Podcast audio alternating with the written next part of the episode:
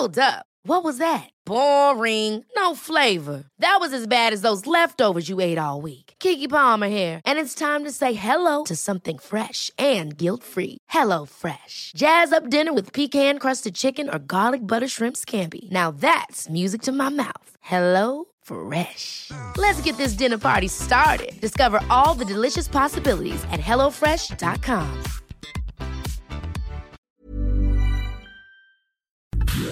Inicia las noticias de la tarde con Jesús Martín Mendoza en Heraldo Radio.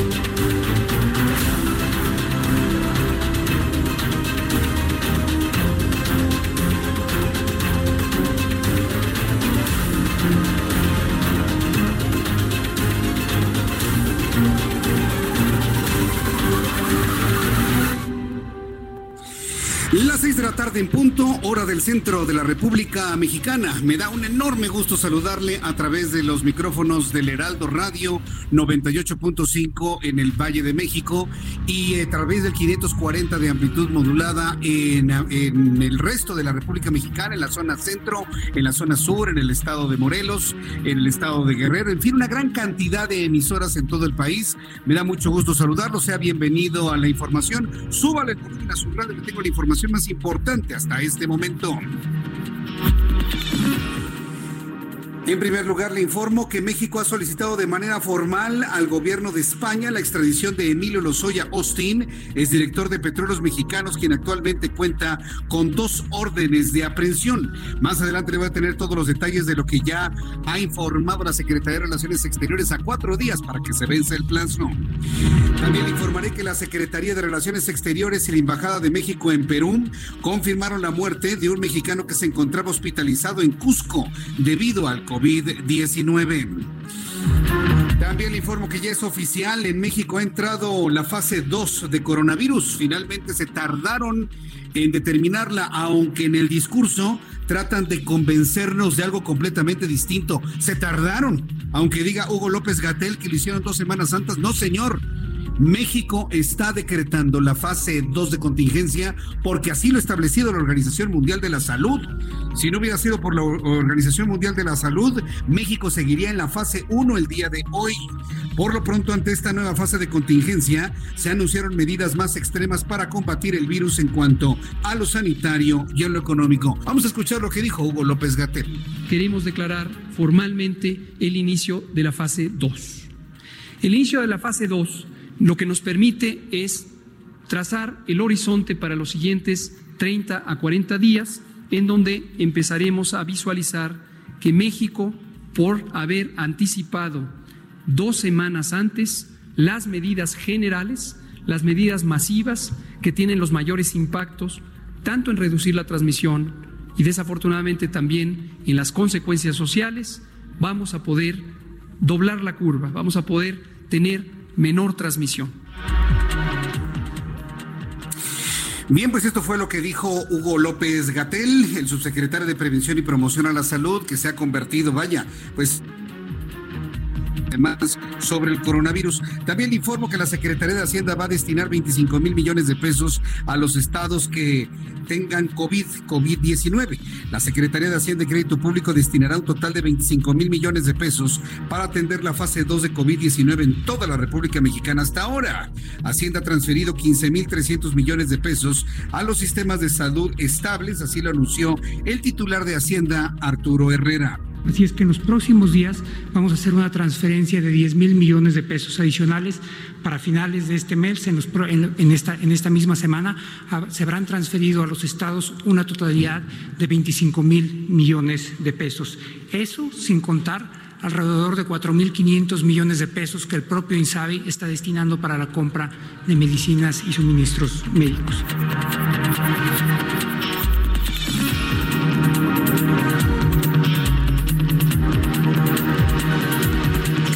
Comentó el propio secretario de Hacienda, Arturo Herrera. También le informo que el Servicio de Administración Tributaria informó que al momento, por el momento, no contempla una prórroga para la presentación de la declaración anual 2019 para personas físicas y morales. El 31 de marzo es la fecha límite para que las personas morales presenten su declaración anual y para las personas físicas el 30 de abril. No hay prórroga. Atención, personas morales. Se termina el plazo para presentar la declaración anual el 31 de marzo. Vamos a escuchar a Ernesto de la Torre, presidente de la Comisión Fiscal de Colegio de Contadores Públicos. La complicación yo creo que más fuerte que nos enfrentamos ahorita es que derivado de la contingencia sanitaria, eh, acudíamos nosotros a las oficinas del SAT y ahí nos daban una asesoría. ¿sí? Entonces ellos tenían sus salas para que nos dieran la asesoría y ahí te iban guiando. Hoy con esto este, la autoridad decide cerrar esas salas, entonces pues empieza a grabar el asunto, ¿no? Bien, pues esto es lo que comentó la Comisión Fiscal de Colegios de Contadores Públicos. Vamos a ver si en los próximos días, tomando en cuenta la situación como se encuentra, existe algún tipo de prórroga, sobre todo para las personas morales. También informo que Citi, Banamex y BBVA anunciaron la suspensión temporal de servicios en algunas sucursales. Las instituciones bancarias destacaron que aplican un plan de continuidad de negocio para garantizar el servicio a sus clientes en las sucursales que se mantienen abiertas. También el territorio de los Estados Unidos podría convertirse en el nuevo epicentro del coronavirus, esto debido al gran aumento de casos confirmados. La Organización Mundial de la Salud reportó que en las últimas 24 horas el 40% de los nuevos casos son originarios de los Estados Unidos. Hasta este martes había en Estados Unidos 46 mil casos de infectados por coronavirus, incluyendo 600 muertos. En más noticias internacionales, empezó a propagarse masivamente el brote de coronavirus. Levantará el 8 de abril la cuarentena que impuso a sus habitantes el pasado 23 de enero. También en las noticias financieras le informo que el dólar cerró la sesión por encima de los 25 pesos. De acuerdo con los datos de Citibanamex, a la venta la divisa estadounidense cotizó en 25.19 pesos y a la compra se situó en 24 pesos con 19 centavos. Y también le informo que siempre no, por más que el Comité Olímpico Internacional se aferró a la realización este año de los Juegos Olímpicos, la justa veraniega se recorre el año 2021. Noticia importante sin duda alguna, por más que se luchó para mantener eh, los Juegos Olímpicos en este año, pues no, se van hasta mediados del año 2021. Le voy a tener todos los detalles. Ya son las seis de la tarde con siete minutos. Vamos con nuestros corresponsales en la República Mexicana y gusto en saludar a Karina García, nuestra corresponsal en Oaxaca, quien nos informa sobre el cierre de accesos a las cascadas petrificadas de Hierbelagua debido al COVID-19. Adelante, Karina, te escuchamos.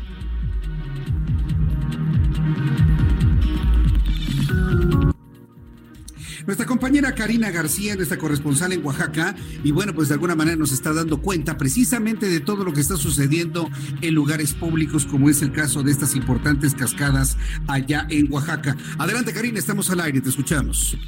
Gracias, Jesús Martín. Comentarte que pobladores del municipio de San Lorenzo Albarradas, La Colula, aquí en Oaxaca, cerraron el acceso al público a las cascadas petrificadas de Agua para evitar la propagación del COVID-19. Con un mensaje improvisado que circuló en redes sociales, los habitantes de este importante centro turístico finalmente accedieron a acatar esta medida. De acuerdo a los propios pobladores, la Asamblea de la Comunidad rechazó en un primer momento esta situación, sin embargo, tras un intenso diálogo, accedieron a cerrar las cascadas. Comentarte también que desde el día de ayer han sido cerradas eh, pues las zonas arqueológicas de Mitla, Monte Albán, Yagul, Dainzú y otras más que se ubican en las ocho regiones del estado para evitar precisamente la propagación del COVID. Y este día por la tarde también cerraron los accesos a los cines, además de gimnasios que se ubican en la capital oaxaqueña. Es el reporte, Jesús Martín. Muchas gracias por la información, Karina García, desde Oaxaca. Y de Oaxaca nos vamos directamente hasta Tijuana, Baja California. Hay 14 casos de coronavirus en Baja California. Atahualpa Garibay, adelante.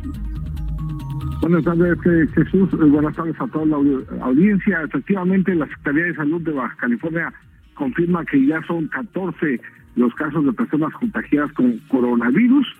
Eh, al día de ayer el reporte eran 13, se elevó con tres eh, personas más eh, son ocho en Tijuana y seis en Mexicali.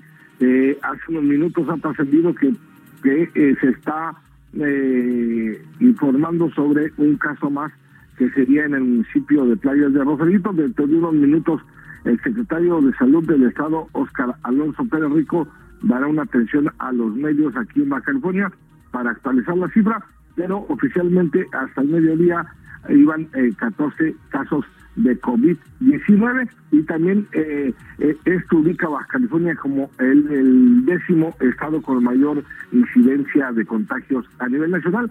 Por último, comentar que el gobierno estatal y los ayuntamientos de Mexicali y Tijuana han confirmado que se ha ordenado, recomendado el cierre de restaurantes, cines, gimnasios, eh, centros comerciales para evitar la propagación del el COVID-19, así que se suma a las entidades que ya han cerrado los lugares de mayor concentración. También incluyen los casinos. Mexicali y Tijuana tienen un gran número de casinos en esta frontera. Bien, correcto, Atahualpa Garibay, muchas gracias por esta información. Que tengas muy buenas tardes. Igualmente, fíjense. Hasta luego. Con Karina Cancino nos vamos directamente hasta Nayarita. Ya se registra el segundo contagio de COVID-19 en aquella entidad. Adelante, Karina, te escuchamos. ¿Qué tal? Buenas tardes. Pues ya es el tercero y es en menos de ocho horas la Secretaría de Salud del Estado de Nayarit confirmó el tercer caso de coronavirus en la entidad. Se trata de una mujer de 66 años que regresó al estado desde la ciudad de Los Ángeles, California, y las tres personas que hasta el momento han dado positivo son mujeres. Apenas el 21 de marzo pasado se dio a conocer el primer caso en la entidad y se trató de una mujer que volvió de viaje desde España. El segundo caso confirmado este lunes 24 de marzo se trata de una mujer de 32 años que viajó a distintos puntos de Europa. Y el tercer caso, después de ocho horas, fue el tercero y es otra mujer de 66 años que viajó a los Estados Unidos. Este tercer caso, eh, dice el gobernador del estado, ya está siendo atendido, se está monitoreando tanto a ella como a sus familiares y las personas con las que se estuvo cerca y aprovechó para hacer un llamado a que quienes viajan de regreso a Nayarit de estos estados, de estos países, que eh, tengan a bien revisarse y sobre todo mantenerse en aislamiento de 14 a 15 días. Hasta el momento hay algunas actividades suspendidas en Nayarit, pero el comercio, sobre todo la cuestión de los alimentos, son los que siguen vigentes hasta ese día de cuarentena en Nayarit. Muchas gracias, Karina Cancino. Vamos a estar pendientes. Buenas tardes. Bien, saludos hasta, hasta Nayarit, en nuestra corresponsal, y le tendremos todos los detalles. Así la República. Información de ciudad. Vamos primero con Alan Rodríguez. Adelante, Alan. Jesús Martín, excelente tarde. Como ayer lo anunciaron, trabajadoras y maestras de las estancias infantiles del ICE se están manifestando afuera de Palacio Nacional para solicitar la suspensión de actividades ante el temor de contagio y propagación del coronavirus COVID-19 entre los menores que tienen a su cuidado. Al, final, al finalizar su turno laboral, las educadoras se desplazaron en grupo hacia el centro de la Ciudad de México, donde esperan respuesta por parte del gobierno federal, ya que en algunos centros de trabajo solo están atendiendo a, a 10 menores y lo hacen sin el equipo necesario, como lo son guantes, cubrebocas y gel desinfectante, el cual incluso han tenido que comprar ya que no les fue provisto nada de material para enfrentar la pandemia. Al momento las inconformes han declarado que de no recibir una respuesta estarían dejando de trabajar ya que no quieren arriesgarse a un contagio y mucho menos exponer a los pequeños. En estos momentos una comisión ya fue recibida por la Oficina de Atención Ciudadana del Palacio Nacional quienes serán los encargados de realizar su petición, la cual será canalizada hacia la autoridad correspondiente y en las próximas horas estarían recibiendo una respuesta. Es la manifestación que tenemos en estos momentos en el primer cuadro de la ciudad. Muchas gracias por la información, Alan Rodríguez. Estamos al pendiente, excelente tarde. Excelente tarde. Y sí, este problema de la falta de insumos se va a ir incrementando y por ahí va a salir un gran problema. Vamos con Gerardo Galicia, quien nos tiene más información de esta Ciudad de México. Adelante, Gerardo. Así es, Jesús Martín, excelente tarde. Y también teníamos un bloqueo por parte de enfermeras, sobre todo en el eje 4 sur, muy cerca del eje 3 oriente. En ese punto, Jesús Martín, se ubica el Hospital General Zona 30 del Instituto Mexicano del Seguro Social y también están exigiendo insumos, están pidiendo también eh, material para poder realizar las pruebas eh, en posibles eh, pacientes con los síntomas del coronavirus. Por este motivo cerraron cerca de 3, 4 horas el eje 4 Sur, muy cerca del eje 3 Oriente, justo frente a la estación del Metrobús Coyuya. Ya en estos momentos se ha llegado eh, a un arreglo como parte de representantes del Instituto Mexicano de Seguro Social, eh, representantes también del gobierno capitalino, y se libera la circulación. Si van a utilizar el eje 4 Sur, a partir de la viga de Congreso de la Unión, ya lo pueden utilizar con toda confianza, pero hay que tener precaución por el cruce constante de personas. Muchos usuarios del Metrobús que ya están tratando de llegar a las estaciones para poder abordar nuevamente este medio de transporte. Por lo pronto, el reporte seguimos muy pendientes. Muchas gracias por la información, Gerardo Galicia. Hasta luego. Hasta luego, que te vaya muy bien. Y bueno, pues hace unos instantes quiero informarle que la Cámara de Comercio, Servicios y Turismo en Pequeño de la Ciudad de México está haciendo un alertamiento muy importante sobre el alza del precio en el kilogramo de huevo. Ya muchas personas nos han estado comentando esto y más adelante vamos a entrar en detalle. Le voy a leer el documento de alertamiento que está haciendo la Cámara de Comercio, Servicios y Turismo en Pequeño de la Ciudad de México por precios elevadísimos en el kilogramo de huevo hasta de 40 pesos el kilo. Al ratito vamos a platicar sobre esto. Pero recordar que hoy es 24 de marzo.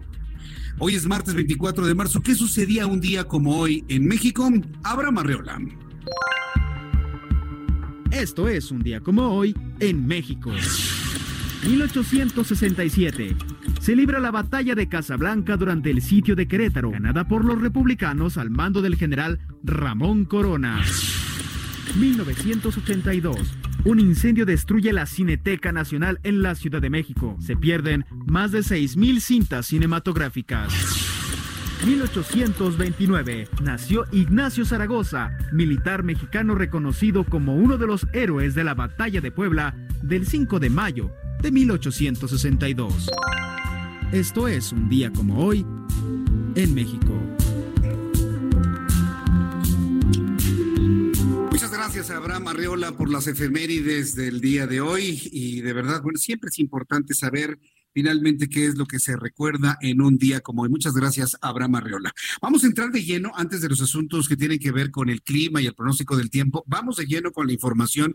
Y es que tengo en la línea telefónica a Marco Cortés, presidente nacional del Comité Ejecutivo Nacional del PAN, a quien le agradezco estos minutos de comunicación con el auditorio del Heraldo Radio. Estimado Marco Cortés, me da mucho gusto saludarte. Bienvenido. Muy buenas tardes. Jesús Martín, qué gusto. Muchas gracias por tomar nuestra llamada telefónica. Y bueno, pues ahora ahora que sabemos precisamente de que estamos en fase 2, pues hay una serie de propuestas de acción nacional en cuanto a medidas económicas emergentes. ¿De qué se trata, Marco? Primero hay que decir que la crisis primaria, la que hay que atender de manera urgente, es la de salud. De manera preventiva, con más pruebas, lo hemos venido diciendo de forma reiterada, se requiere tratar de ubicar dónde está el virus para que las personas no sigan este, en cuando ya lo tienen, aún si no tienen síntomas, porque lamentablemente esto genera que mucho más personas puedan padecerlo. Entonces, esa es la prioridad ahorita, evitar que se siga expandiendo el virus. Segundo, que se atienda perfectamente bien a todas las personas que lo contraigan. Como sabemos, ha generado una alta tasa de mortandad respecto de quienes son infectados y eso es muy preocupante. Y en un tercer acto y momento es la economía. Si bien tuvimos, Jesús Martín, un mal año en el 2019, donde se perdieron empleos, en donde tristemente la economía pues no crece, ahora las cosas vienen peor. Y es por eso que se requiere de forma inmediata generar una comisión de emergencia económica para poder defender el ingreso de las familias de todo México, sean empleados formales o sean del comercio informal o tengan cualquier tipo de actividad con la que lleven el sustento a casa, va a ser un año muy complicado y durante toda la temporada de esta contingencia, el gobierno debe tomar medidas para poder sobrellevarlo y que no se pierdan mucho más empleos o autoempleos en México. Ahora, yo quiero insistir en la parte primera, ¿no? La de impedir la expansión. Apenas hoy se decreta la fase 2, pero la Organización Mundial de la Salud está pidiendo que para frenar la transmisión del coronavirus hay que hacer pruebas, pruebas, más pruebas, identificar a las personas transmitidas con el virus para dejarlas en resguardo. Pero México en este momento es el país que menos pruebas hace, Marco Cortés. Es el país que se tarda hasta cinco o seis días, una semana en poder determinar si alguien tiene coronavirus. Es el único país en donde le dicen, usted no es candidato para la prueba, usted sí es candidato para la prueba. Estamos muy lejos de experiencias como la de Corea del Sur donde, hacen 20 mil pruebas diariamente, Marco.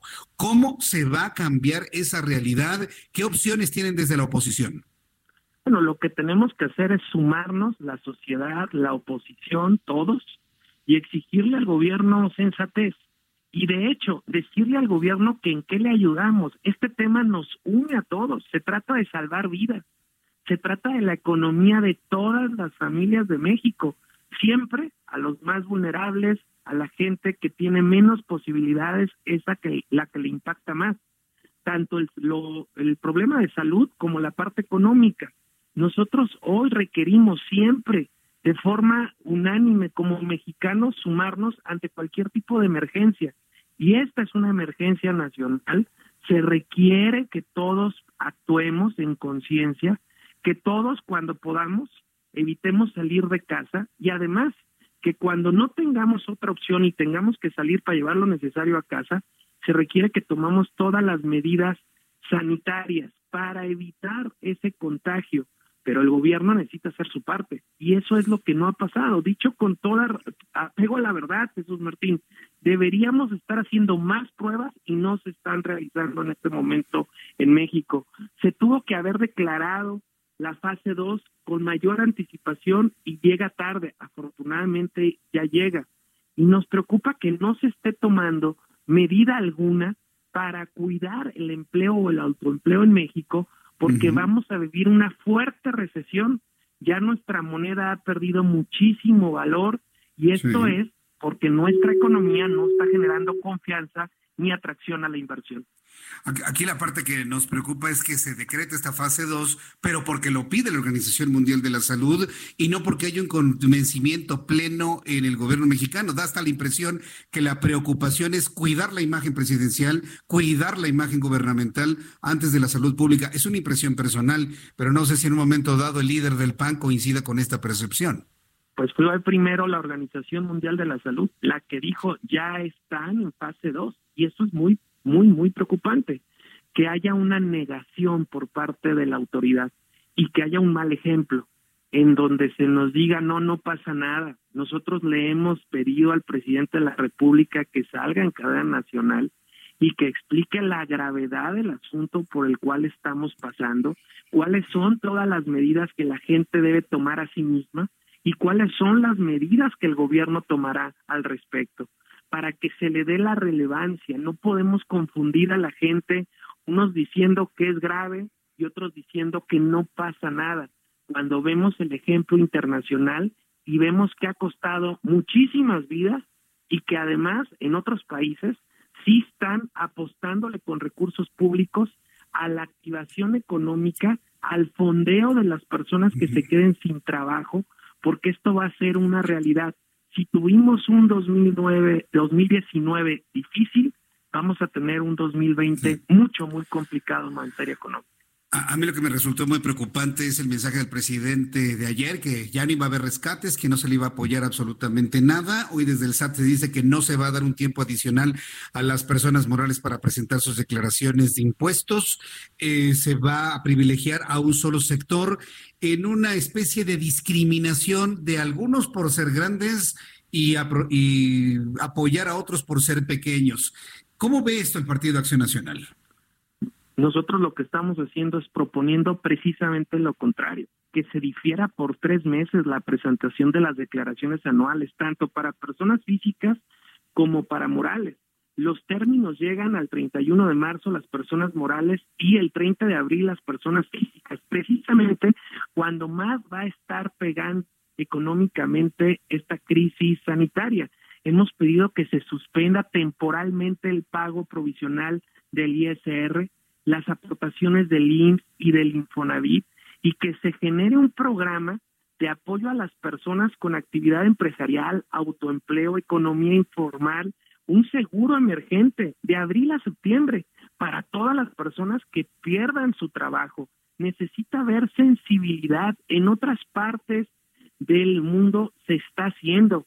Le hemos sugerido al presidente que cancele de manera temporal o definitiva los proyectos que le son más costosos al gobierno, como el aeropuerto de Santa Lucía, la refinería de Dos Bocas o el tren Maya, con el objeto de que se destinen esos recursos precisamente para cuidar la salud pública y proteger el empleo y la economía familiar.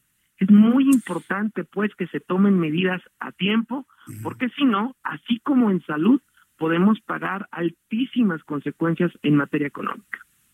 Pues eh, ya dijo que no va a hacer rescates al estilo neoliberal. ¿Trae ahí alguna cuestión el presidente de una negación hacia lo que se hacía antes, independientemente de que sea neoliberal o no? Pero yo espero que estas propuestas que está poniendo el Partido Acción Nacional en la mesa, pues sean tomadas, ¿no? Por el secretario de Hacienda. ¿Han tenido ustedes algún tipo de acercamiento con él, que de alguna manera hemos visto que también norma un poco las decisiones del presidente de la República? Nosotros lo que hemos pedido es que se dejen ayudar, que escuchen. En este escenario de crisis sanitaria y de incertidumbre económica, México nos necesita a todos y nuestro país no puede ser solamente decidido por una sola persona. Necesitamos la fortaleza de la experiencia del sector productivo, de la fuerza trabajadora y requerimos a un país saludable, fuerte y con una buena actitud solidaria para poder enfrentar de forma adecuada este reto. Y lo que no encontramos, Jesús Martín, es disposición. No se trata de rescatar a nadie, se trata de cuidar el ingreso familiar, se trata de cuidar el trabajo, se trata de cuidar la economía, se trata de cuidarnos todos. Y lo que le hemos pedido al presidente de la República es que se deje ayudar y Acción Nacional ha manifestado todo su deseo de construir con todos los partidos políticos, con el gobierno, porque esta crisis sanitaria sí nos ocupa a todos los mexicanos. Bien, pues Marco Cortés, ahí están planteadas las propuestas que este partido político está, eh, está en este momento poniendo en la mesa, en un espíritu inclusive de colaborar con el gobierno, cosa que tal vez desde otros puntos no lo hubiésemos visto. Yo, yo agradezco mucho, eh, Marco Cortés, estos minutos de comunicación con el Heraldo Radio y vamos a ver qué reacciones hay mañana en la mañana, a ver qué es lo que nos dice el presidente. Muchas gracias, Jesús. Ojalá que actuemos pues todos unidos Ojalá que todos entendamos que la causa es México y que solo juntos vamos a poder superar esta crisis para podernos poner de pie lo antes posible. Así será y así lo deseo. Y Marco Cortés, muchísimas gracias por este tiempo para el auditorio del Heraldo Radio. Gracias, Jesús Martín. Buenas tardes y un saludo a todos los. Fuerte abrazo. Gracias, Marco. Hasta pronto, que te ve muy bien. Es eh, Marco Cortés, líder nacional del Partido Acción Nacional, uno de los jóvenes líderes políticos de nuestro país, haciendo un planteamiento muy interesante en cuanto a propuestas económico-financieras que puedan apoyar a los empresarios el día de hoy. Tal y como se lo había comentado ayer, el empresariado nacional no está pidiendo absolutamente nada regalado, simple y sencillamente está pidiendo tiempo para que la peor parte de la crisis de coronavirus pase con toda la tranquilidad de que no vamos a tener encima a Lolita, al Servicio de Administración Tributaria, cobrándole a personas físicas y a personas morales. Vamos a ir a los mensajes y después de los anuncios le voy a tener, además de otras cosas, en qué consiste la fase 2 de por coronavirus en nuestro país. Vamos a abordar otras informaciones importantes que tienen que ver con Emilio Lozoya, que finalmente ya el gobierno de México ha solicitado su extradición, faltando cuatro días para el vencimiento de los, de los plazos. Todo esto y mucho más aquí en el Heraldo Radio. Yo le invito para que me envíe sus comentarios a través de YouTube. Jesús Martín MX y a través de mi cuenta de Twitter, arroba Jesús Martín MX. Escuchas a Jesús Martín Mendoza con las noticias de la tarde por Heraldo Radio, una estación de Heraldo Media Group. Escucha la H, Heraldo Radio.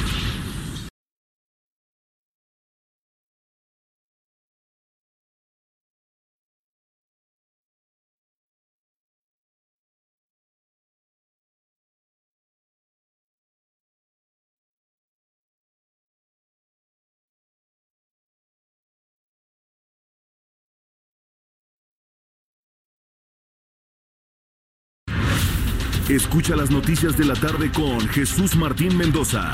Regresamos.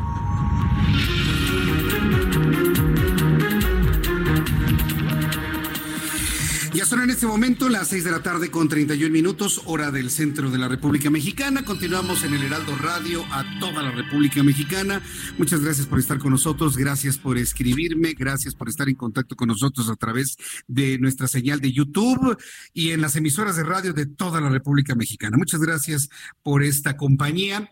Y bueno, pues de las noticias más recientes, digo, lo importante sin duda alguna es el COVID-19 en nuestro país, que ya finalmente pasamos a fase 2, pero porque así lo instruyó la Organización Mundial de la Salud. No me cansaré de decir esto porque así lo estableció la Organización Mundial de la Salud. Pero mientras eso ocurre, cuatro días antes de que venciera el plazo de 45 días para la solicitud formal, la Secretaría de Relaciones Exteriores hizo entrega este martes a través de la Embajada de México en España al Ministerio de Asuntos Exteriores la petición formal con fines de extradición de Emilio Ricardo Lozoya Austin, exdirector de Petróleos Mexicanos detenido en Málaga el pasado 12 de febrero y que ya en prisión de Navalcarnero en Madrid a disposición de un juez de la Audiencia Nacional Española. De acuerdo con esta solicitud, al exfuncionario del Gobierno de México se le acusa de operaciones con recursos de procedencia ilícita asociación delictuosa y cohecho en la causa penal. Una vez recibida la mm, solicitud formal del Gobierno de México por parte de la Audiencia Nacional Española, el juez de extradición va a emitir una fecha para una reunión con las partes en el proceso. Es decir, de manera paralela al COVID-19, México está solicitando la extradición de Emilio Lozoya. Fíjense lo interesante de esto, porque España en este momento vive prácticamente un colapso social. Platicaba con Patricia Alvarado en nuestro programa de televisión, en donde me decía que los reos que hay en este momento en España, en donde se encuentran precisamente Emilio Lozoya, son 66 mil. Y en su encierro, precisamente en todas las cárceles españolas, se están eh, efectivamente en este momento eh, poniendo en marcha una serie de planes de planes de seguridad para evitar que los reos se enfermen de coronavirus. Hasta este momento no se tiene noticia de que algo así esté sucediendo en las cárceles españolas. Pues aún así, con este ambiente español, el gobierno de México quiere traer a Emilio Lozoya, porque saben también que va a ser un elemento noticioso que nos va a dispersar un poco sobre el coronavirus, pero aquí vamos a seguir manteniendo el coronavirus como un asunto principal. Ah, sí, claro que sí, estamos hablando de la salud y la vida de la gente no de la imagen de alguien en particular. Y hay que decirlo como finalmente es. Tan grave es el asunto en España del coronavirus, para que usted se dé una idea, que nada más y nada menos que Baltasar Garzón, quien ha sido seleccionado como abogado del exdirector de Petróleos Mexicanos, se encuentra hospitalizado en la clínica Ruber al presentar síntomas de coronavirus. De ese tamaño es el problema en España.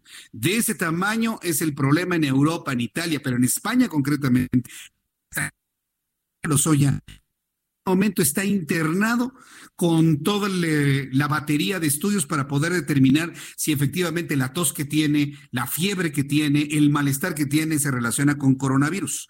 El ex jurista fue internado hoy luego de permanecer con una fiebre en su casa durante cinco días.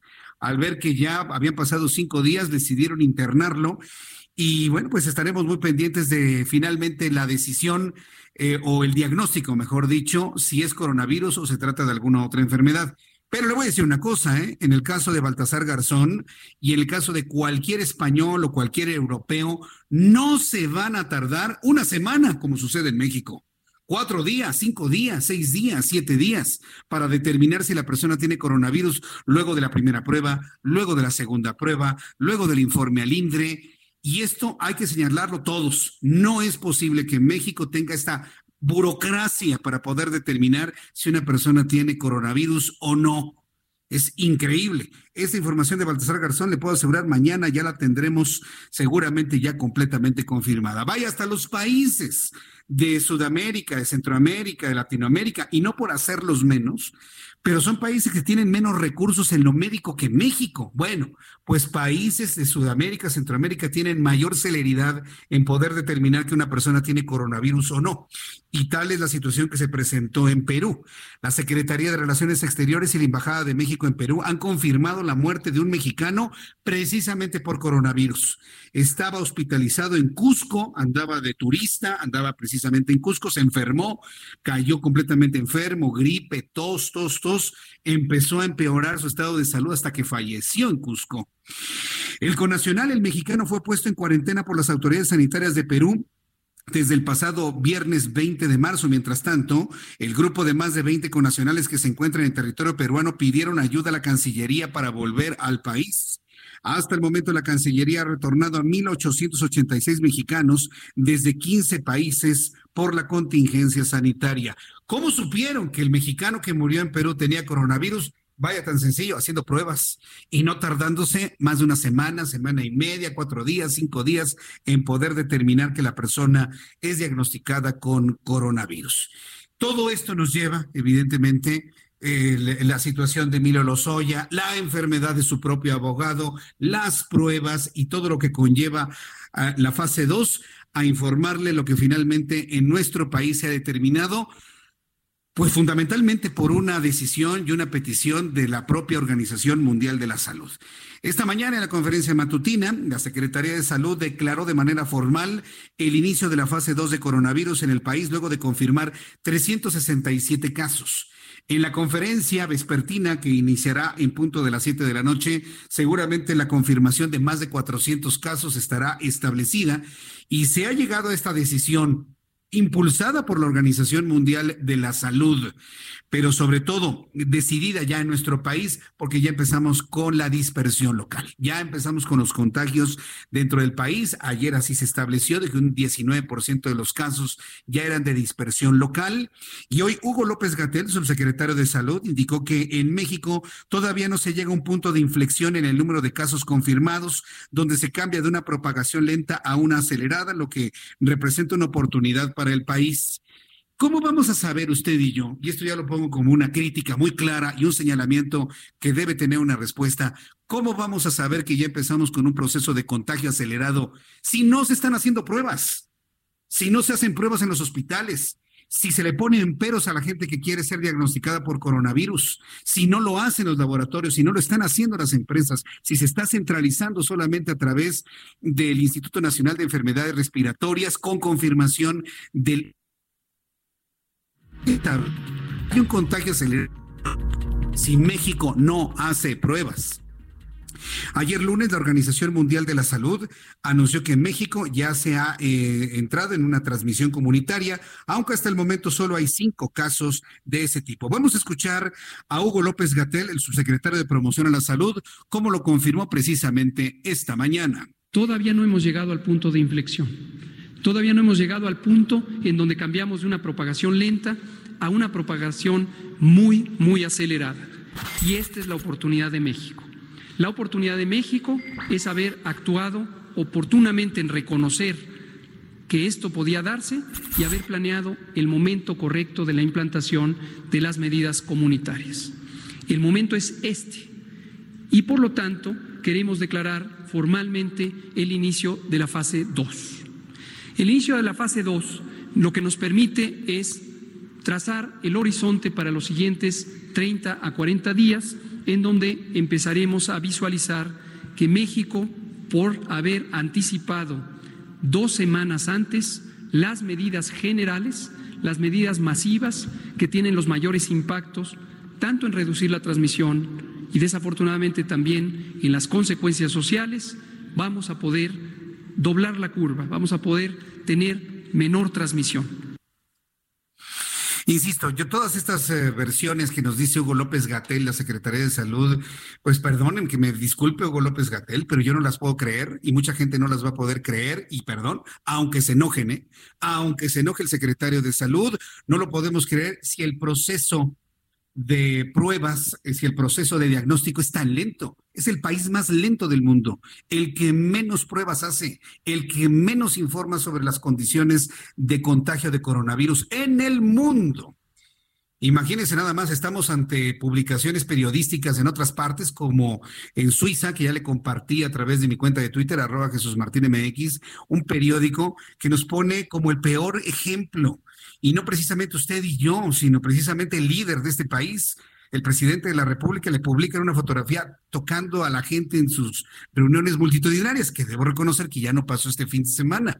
Pero así esa imagen estamos dando al mundo. La propia Organización Mundial de la Salud publica una lista de los países que más pruebas han hecho. Hasta arriba se encuentra eh, Corea del Sur con más de 20 mil diarias y México, pero hasta el fondo. Es el último país. ¿Por qué tenemos que destacar en este país? con ese tipo de situaciones, ser el país que menos pruebas, que menos diagnostica el coronavirus. A ver con qué numerito nos van a salir a las 7 de la noche. No dude que sea menos de 400 para que ya mañana digan, ¡Ah! ya empezó la curva hacia abajo. Pero basta ir a los hospitales, basta ir a los centros de salud para que nos digan médicos, médicas, enfermeros, enfermeras, cuál es la realidad que están viviendo en los hospitales. Y no nada más el INER, sino en todos los hospitales del Seguro Social, del ISTE, de la Secretaría de Salud e inclusive en los hospitales privados. Una cosa es la que se dice, otra cosa es la realidad que se ve. Pero conscientes, evidentemente, de que viene una situación difícil en materia económico-financiera con el coronavirus que nos mantiene prácticamente paralizados en el país. Hoy el secretario de Hacienda, por cierto, visiblemente nervioso, ¿sí? Eh, Arturo Herrera informó que en los próximos días se van a destinar 25 mil millones de pesos a los estados, a las entidades de la República, para que implementen programas de contención contra el coronavirus COVID-19. Adelantó Arturo Herrera que fueron transferidos 15 mil 300 millones de pesos a los sistemas de salud estatal. Y mire que lo que urge es la compra inmediata de implementos para que los especialistas en salud puedan hacer un manejo adecuado de las personas con coronavirus. Vamos a escuchar lo que dijo Arturo Herrera esta mañana. Así es que en los próximos días vamos a hacer una transferencia de 10 mil millones de pesos adicionales para finales de este mes. En, en, esta, en esta misma semana ah, se habrán transferido a los estados una totalidad de 25 mil millones de pesos. Eso sin contar alrededor de 4.500 millones de pesos que el propio INSABI está destinando para la compra de medicinas y suministros médicos. Por ahí dijo Arturo Herrera en algún momento de su discurso algo como recursos incrementales. Yo la verdad no entiendo qué es eso de recursos incrementales. Quiero entender que lo que dijo es que se iban a incrementar en función de las necesidades en cada entidad, pero la palabra incrementales por más que la he estado buscando, no existe en el español regular y en el español común. ¿Por qué lo comento? Porque estaba visiblemente nervioso, porque saben perfectamente bien el reto económico que esto implica y ahí podríamos entender el por qué el gobierno federal no quiere dar ningún plazo adicional para el pago de los impuestos de la, del ejercicio fiscal 2019. Recuerde que hasta este momento se mantienen las fechas 31 de marzo, fecha límite para presentar la declaración anual de impuestos para personas morales, 30 de abril, fecha límite para la presentación de la declaración anual de impuestos para las personas físicas. Bueno, pues mientras Arturo Herrera, quien es el secretario de Hacienda, daba a conocer este tipo de apoyos, bueno, pues hoy el presidente de la República, Andrés Manuel López Obrador, informó que se van a otorgar créditos sin intereses a tasas bajas a un millón de pequeños negocios con el objetivo de contrarrestar los efectos que dejará el coronavirus en la economía nacional. El Ejecutivo Federal recomendó a la población reducir el consumo de ciertos productos que dañan a la salud. Aprovechó el presidente para hacer una recomendación de disminuir el consumo de sal en los alimentos yo creo que una petición como esta siempre va a ser muy atendible, pero eh, eh, resulta interesante y extraño que en una situación como esta, pues, el presidente de la República aproveche para enviar un, un mensaje de esta naturaleza, que entiendo va en el sentido de preservar la salud, pero es extraño, ¿no? Nos pide el presidente disminuir el consumo de azúcar que sepamos, no está incrementando el precio de los edulcorantes en este momento en México, de otros productos sí.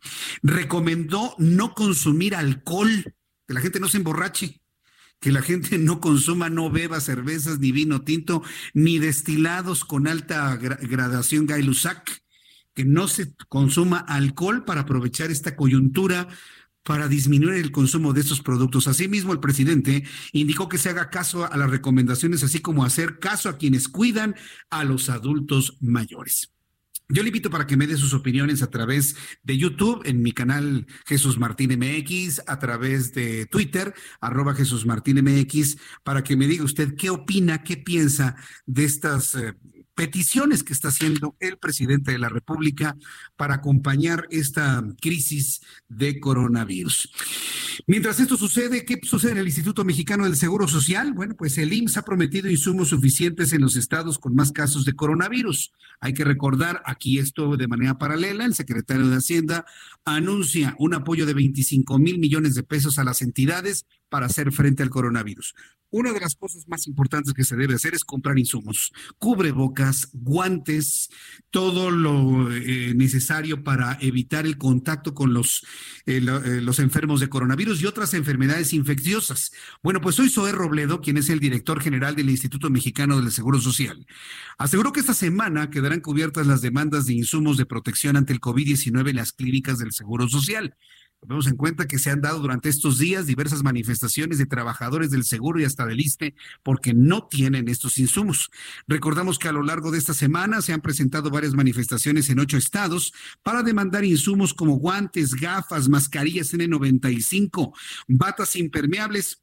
Vamos a escuchar lo que dijo Zoé Robledo, el director del Instituto Mexicano del Seguro Social. Quiero decirles que su exigencia es legítima. Debemos cuidarlos a ustedes primero a los que estarán en contacto y cada vez más con casos sospechosos y confirmados de COVID-19.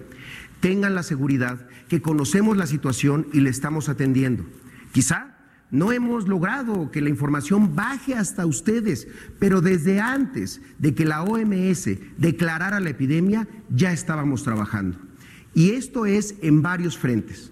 Primero, de nuestro propio inventario actual de insumos de protección personal, ya se realizan medidas de redistribución entre representaciones y hospitales.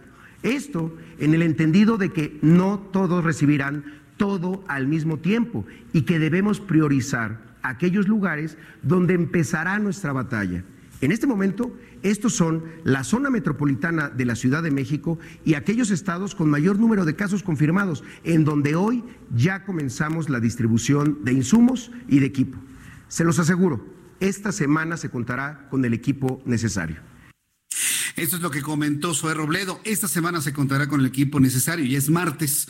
Esperamos sinceramente que esto fluya pues lo más rápido posible. Hoy tuvimos y nuestros compañeros reporteros urbanos, eh, sobre todo Augusto Atempa, nos decía hacia las dos de la tarde, de otros lugares donde se han hecho protestas, cierres de avenidas, de calles, porque no tienen los insumos necesarios. Entendemos el proceso de entrega de insumos, lo entendemos, pero todos los lugares son importantes, así como la Ciudad de México es importante porque tiene más casos de coronavirus, así donde empieza a aparecer también sin duda alguna es importante. Yo estoy seguro que el director del Seguro Social tiene esa sensibilidad y estaremos informando cuando empiece a fluir todos estos insumos. Y si no fluyen, sí le voy a pedir a nuestros amigos que trabajan en las clínicas, unidades médicas familiares, hospitales de primero, segundo, tercer nivel del Instituto Mexicano del Seguro Social, del ISTE, que nos llamen que se pongan en contacto con nosotros para entonces canalizar las peticiones. Mi idea no es empezar a hacer un escándalo, que aquí, mira, que aquí no hay insumos, sino que me digan en dónde no los hay. Yo envío esta petición directamente al Seguro Social con el objetivo de que se acelere. Estamos tratando de que los médicos y los enfermeros, enfermeras no se enfermen, que tengan los elementos necesarios para poder manejar de una manera adecuada a los enfermos de COVID-19. El Partido Acción Nacional publicó a través de sus redes sociales un plan de contingencia económica. La platicábamos con Marco Cortés hace unos instantes y bueno, entre las peticiones y propuestas que está haciendo Marco Cortés se incluye el dar un plazo hasta de tres meses adicionales para el pago de los impuestos para el pago de los impuestos de las personas físicas y las personas morales. Vamos a ver si mañana, mañana en la conferencia matutina hay alguna corrección, alguna propuesta adicional por parte del presidente de la República. Ya vimos que su primera negativa a apoyar a las empresas hoy se matizó al anunciar apoyos al menos a empresas micro y pequeñas en la República Mexicana. Y mientras tanto, eh, esto sucede, se empiezan a conocer voces de personas que estuvieron en el pasado en el gobierno. Y me refiero de manera concreta a Ildefonso Guajardo. ¿Se acuerda usted de Ildefonso Guajardo? Ildefonso Guajardo tuvo varios cargos durante la administración de Enrique Peña Nieto, entre ellas secretario de Hacienda y bueno, pues reapareció el hombre, uno de los principales negociadores del acuerdo de libre comercio que va a sustituir el que actualmente está vigente de 1994. Fue un hombre profundamente mediático, conocimos mucho de sus opiniones sobre temas de economía y finanzas en nuestro país. Y bueno, pues hoy el propio Ildefonso Guajardo aparece en la escena pública, aparece en la escena mediática y con un mensaje difundido en sus redes sociales, el exsecretario de Economía, Ildefonso Guajardo, pidió a los mexicanos hacer frente hacer un frente solidario para contrarrestar los efectos negativos del coronavirus en la economía del país. El exfuncionario de la administración de Enrique Peña Nieto consideró que el aislamiento es un lujo que no todos los mexicanos se pueden dar, pues hay muchas personas que están viviendo al día. Esto fue lo que dijo el Defonso Guajardo. Tenemos que reconocer primero que el aislamiento es un lujo. Es un lujo que la mayor cantidad de los mexicanos no se pueden dar porque viven día con día. ¿Cómo podemos ayudar a aquellos que tenemos el privilegio de tener capacidad para ayudar? Con medidas tan simples como contactar a quienes nos ofrecen servicios cotidianamente, hablarle a nuestro peluquero, las señoras a su estilista, a nuestros entrenadores en el gimnasio, a los maestros de nuestros hijos de idiomas, aquellos que nos dan servicios tutoriales académicos, a quienes nos lavan nuestros vehículos, a quienes nos asean nuestro calzado y ofrecerles pagar servicios por anticipado para que puedan enfrentar lo que viene en los siguientes meses. Muy sensible, ¿eh? Ildefonso Guajardo, ante una realidad de miles de personas, de millones de mexicanos que viven al día y que viven luchando para sacar el día, el día de hoy. Precisamente, fíjese, esa fue una, pues no una discusión, sino una charla que sostuve con varias personas en el sentido de qué es más importante para las personas con menores posibilidades en el país. Tener un hospital con la certeza de que va a haber medicamentos, atención médica para preservar la salud o tener al día o llegar al día, tener los 100, 150, 200 pesos para poder alimentar a la familia todos los días. Yo he visto hombres y mujeres en los centros de salud verdaderamente angustiados porque se recupere la salud del padre, de la madre, del abuelo, del hijo, de la hija, del esposo, de la esposa y capaces de hacer lo que sea, lo que sea necesario, vender lo que sea necesario para comprar el medicamento y poder recuperar la salud. Pero al mismo tiempo vemos esa necesidad de sacar el día todos los días. ¿Qué, pesa más en una familia? Y lo digo como una forma de reflexión. ¿En qué momento es más importante el alcanzar el día o en qué momento es más importante el tener a la familia sana? aunque a veces no haya, a veces ni, ni, frijoles y no haya bolillos o no haya tortillas. ¿Qué es más importante para una persona, para las familias mexicanas desde su punto de vista? Es, complejo el tema, ¿eh? sin duda alguna. Así que le invito para que me lo comparta a través de mi cuenta de Twitter, arroba Jesús arroba Jesús Martín. El coronavirus, el COVID-19, avanza de manera implacable en el mundo. Y finalmente sucumbieron los Juegos Olímpicos de Tokio 2020. Le he platicado en otras ocasiones lo que consideramos la gran fiesta de la humanidad del 2020, la coincidencia de números, la fiesta en Tokio, pues no será posible. Ya finalmente se ha establecido que se posponen, no se cancelan, se posponen los Juegos Olímpicos hasta el año 2021, un año completito. El primer ministro de Japón le informó, súbale el volumen a su radio, el primer ministro de Japón, Shinzo Abe, dio a conocer que el Comité Olímpico Internacional aceptó aplazar la realización de los Juegos Olímpicos para 2021, mismos que debían comenzar el próximo 24 de julio en Tokio. Hoy es 24 de marzo, marzo, abril, mayo, junio, julio 4. No, en cuatro meses no íbamos a estar libres de esto, ¿eh? No, definitivamente no. Pues se trata de un movimiento de fechas sin precedentes, ya que únicamente se evitaron las justas deportivas en 1916 y 1940 y 1944, es decir, durante la Primera Guerra Mundial y durante la Segunda Guerra Mundial.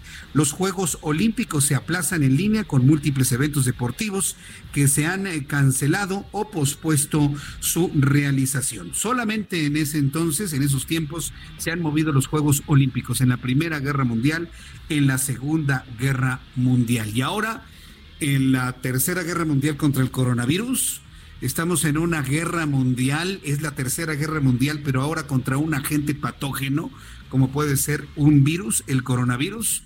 esa es la realidad que nos ha tocado vivir. ¿Quién se hubiese imaginado cuando llegó el 2020 que íbamos a estar así, no nada más en México, sino en todo el mundo?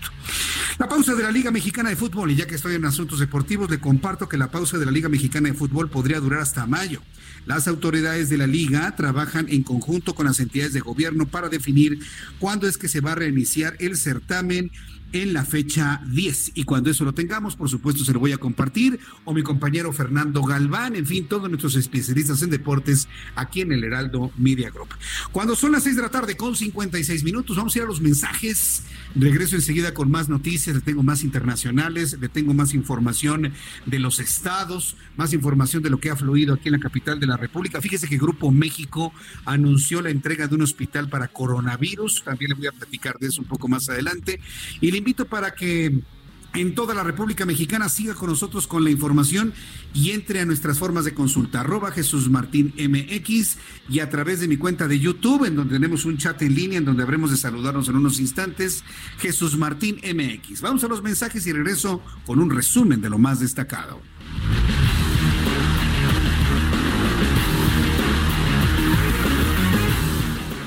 Escuchas a... Jesús Martín Mendoza con las noticias de la tarde por Heraldo Radio, una estación de Heraldo Media Group. Heraldo Radio, la HCL se comparte, se ve y ahora también se escucha.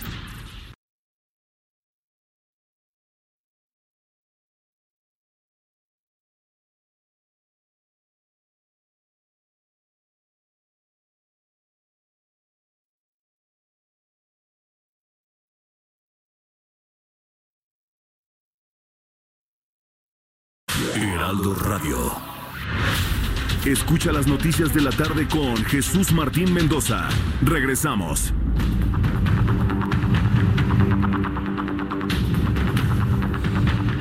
Son en este momento las 7 de la noche con dos minutos, hora del centro de la República Mexicana, las 6 de la tarde con dos minutos, hora del Pacífico, 5 de la tarde con dos minutos, tiempo del Pacífico las seis de la tarde en la montaña, por supuesto. Estamos en toda la República Mexicana, el Heraldo Radio, y le presento un resumen con las noticias más importantes.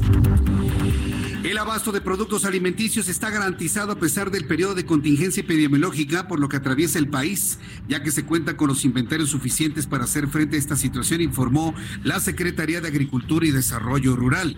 La dependencia informó que las cadenas productivas primarias y agroindustriales seguirán trabajando. También hizo un llamado a la población en general para evitar hacer compras de pánico de alimentos.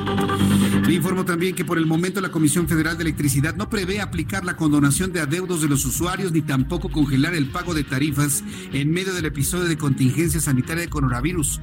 No le están posponiendo el pago de impuestos y tampoco va a poder pagar después el consumo de energía eléctrica. No se prevén afectaciones en el servicio, pero se pide a los usuarios prudencia en el uso de la energía eléctrica.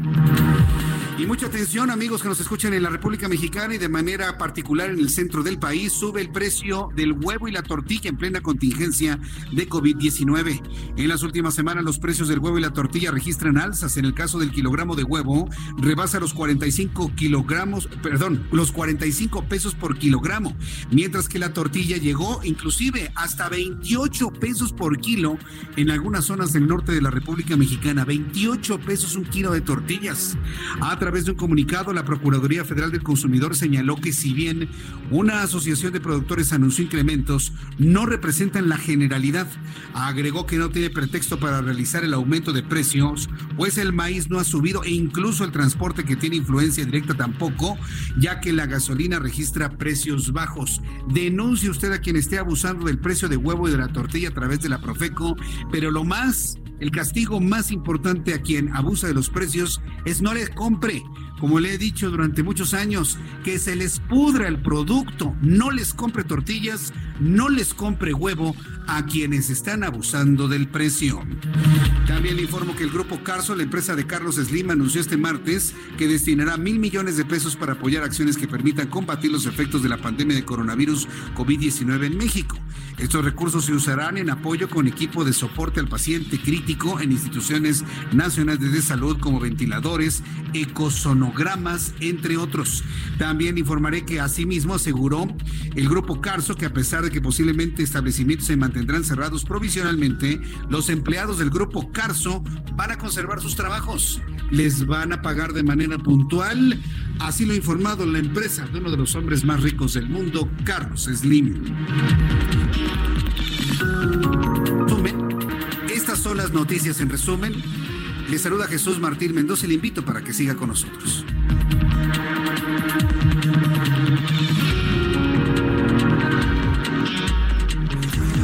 Bien, suena en este momento ya las 7 de la noche con 5 minutos. Ha iniciado la conferencia vespertina, casi matutina, sobre coronavirus. 405 casos de personas con coronavirus, con 5 fallecidos. Vamos a escuchar lo que se plantea en este momento. Eh, 1.219 casos que están en calidad de sospechosos, que en su momento o en el siguiente corte podríamos tener más casos confirmados para México.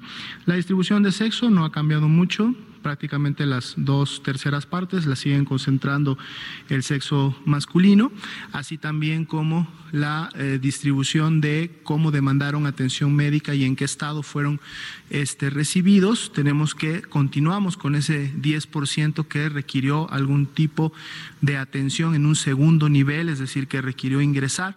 No necesariamente todos se quedaron hospitalizados, pero seguimos por lo mismo con un 90% de personas que este, su atención fue de tipo ambulatoria y que su evolución, porque el estatus de los casos positivos que vemos en la parte inferior izquierda, tiene que ver con la evolución o cuál es el estado de los casos confirmados en las últimas 24 horas, es decir, independientemente de cómo llegaron, cómo siguen.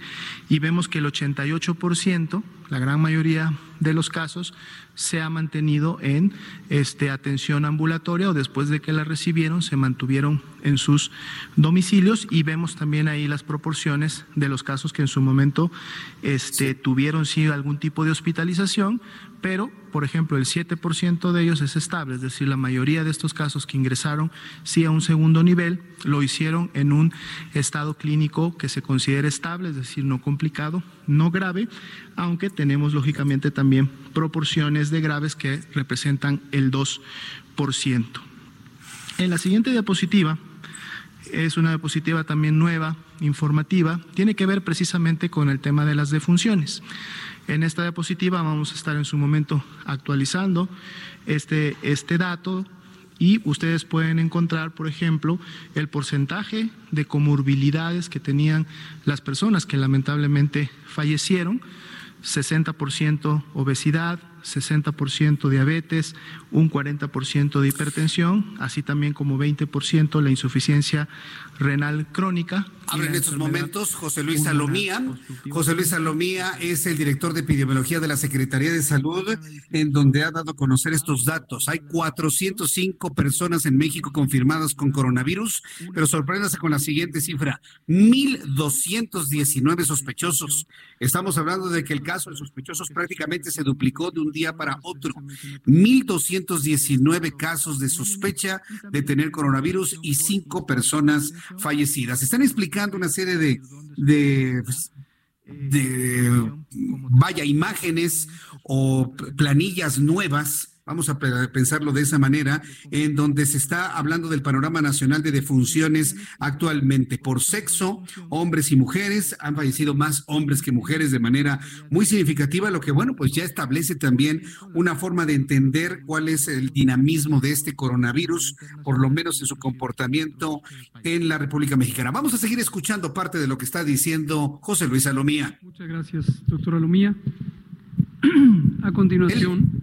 Es Hugo López, López Gatel, el subsecretario de Promoción a la Salud.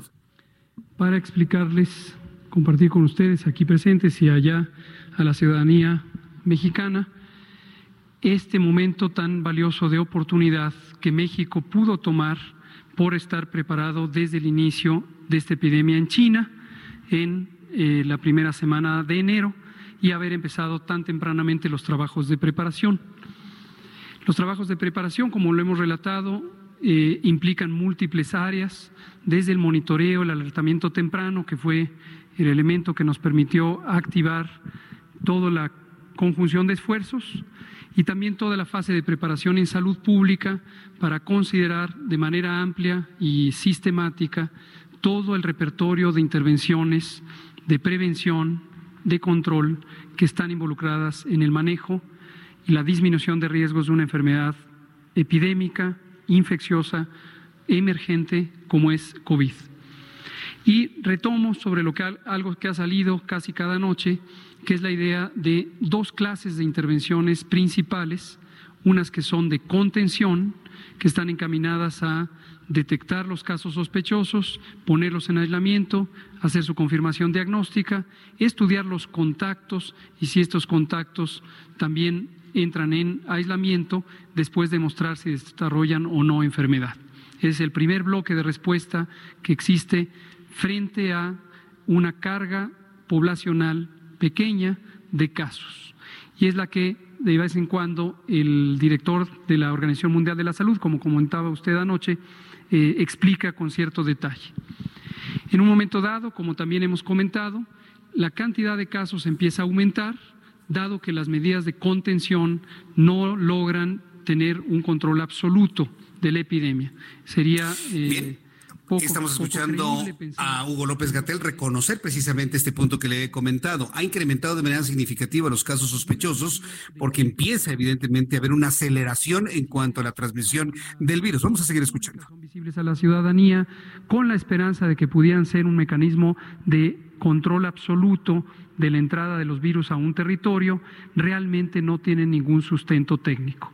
Hemos dicho abiertamente que medidas como el cierre de fronteras, el cierre de aeropuertos, la suspensión de operaciones de los puertos marítimos, puertos aéreos, puertos terrestres, no tiene en la historia de las epidemias una demostración de que sirva para eliminar por completo la posibilidad de que el virus ingrese y ni siquiera es este punto que acaba de comentar este punto que acaba de comentar eh, el secretario de promoción a la salud Hugo López Gatel pues va a ser nuevamente criticado sobre todo por la oposición y la sociedad en general.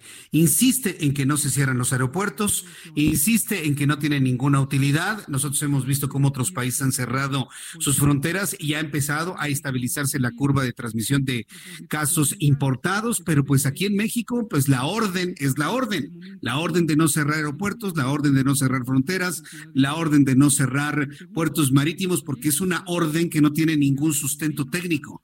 Estamos viendo lo que ha padecido España, estamos viendo lo que ha padecido Italia, que se tardaron en cerrar sus fronteras y ahora son centro de transmisión del coronavirus. Y aquí vamos exactamente por el mismo camino. Ha vuelto a insistir Hugo López Gatel que no se van a cerrar los aeropuertos internacionales. ¿Cómo la ve? Verdaderamente preocupante, ¿eh? muy, muy preocupante.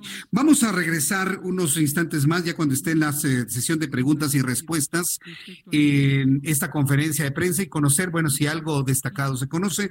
Por lo pronto ya tenemos 405 casos confirmados de coronavirus, 1.219 sospechosos sorprende mucho cómo ha subido de manera importante esta cifra y cinco personas fallecidas. Vamos con nuestros compañeros reporteros urbanos, periodistas especializados en información de ciudad.